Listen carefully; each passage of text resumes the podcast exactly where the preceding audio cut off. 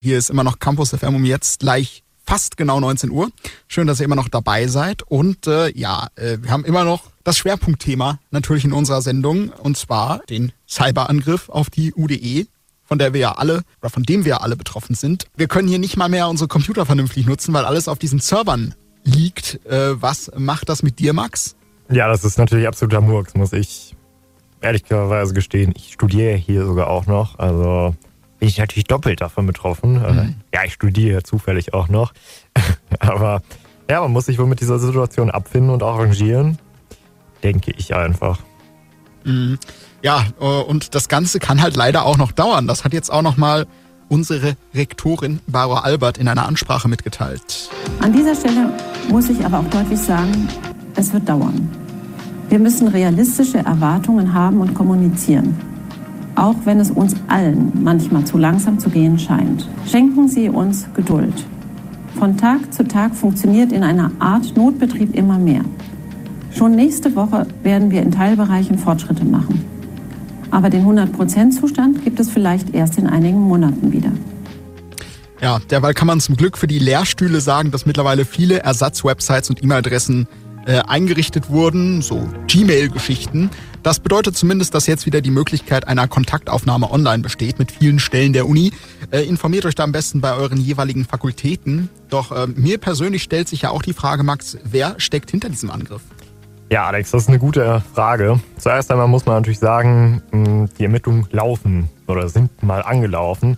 Die werden geführt von der Zentral- und Ansprechstelle Cybercrime NRW, kurz ähm, ZAK, habt ihr sicher schon mal in den äh, in den Nachrichten oder in der Zeitung sehen. Ähm, die gehört zur Staatsanwaltschaft Köln und ihr Sprecher Christoph Hebecker ähm, hat der WRZ tatsächlich verraten, dass man mit den, äh, mit den Ermittlungen immer noch am Anfang stehe. Ähm, also es können keine Details genannt werden. Es besteht allerdings immer die Gefahr, dass die Spur ins Ausland führt. Es ist also davon auszugehen, dass äh, keine kleine Truppe hinter dem Angriff steckt, sondern ja, hochprofessionell vernetzte Tätergruppierungen. Mhm. Und es wird ja auch ein Lösegeld gefordert. Über die Höhe ist allerdings nichts bekannt, oder? Nee, das ist richtig. Dazu wurde sich bisher nicht geäußert. Ähm, laut äh, Herrn Herbecker kommen aber Beträge im Millionenbereich nicht unbedingt selten vor. Und sollte eine Uni tatsächlich zahlen, wäre das natürlich extrem lukrativ für die Täter.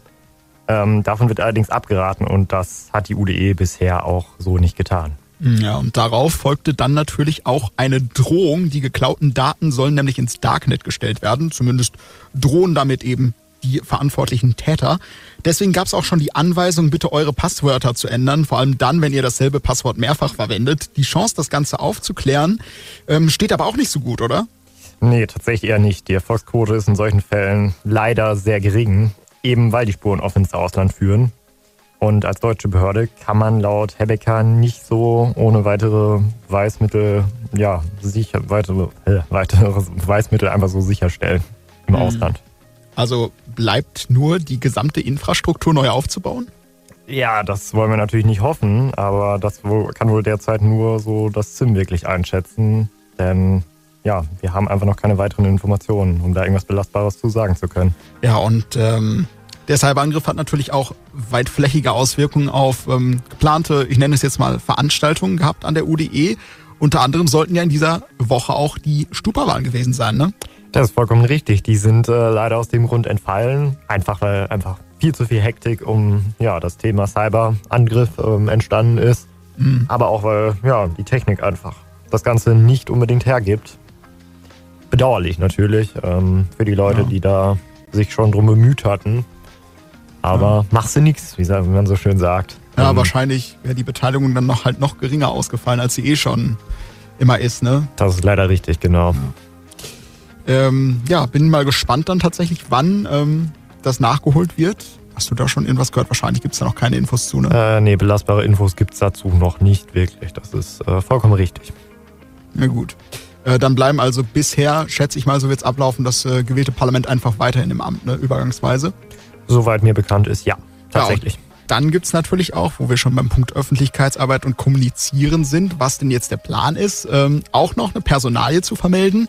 Denn der Leiter der Pressestelle, äh, der Herr äh, Dr. Thomas Wittek, hat die Uni tatsächlich zum 1. Dezember überraschend verlassen. Ja, auch das ist ähm, richtig. Ähm, dementsprechend ist die ja, Pressestelle da etwas ähm, kleiner aufgestellt, kann man sagen. Ja, ungünstig natürlich zu diesem Zeitpunkt jetzt gerade ausgerechnet, aber es scheint wohl auch nicht daran zu liegen, sondern es war wohl von vornherein geplant und ist jetzt halt einfach schlecht gelaufen, schlechtes Timing. Aber ähm, ja, wenn die Uni dann doch was kommunizieren möchte, dann erfahrt ihr das auf der provisorischen Internetseite uni-due.org. Und dann wäre natürlich auch noch die Frage, wie habt ihr den Angriff auf die UDE erlebt? Die erste Woche von UDE offline schreibt uns doch einfach gerne an unser Studio-Handy. Das ist die 0157 39 64 34 91 oder kontaktiert uns einfach bei Insta at Campus FM Radio.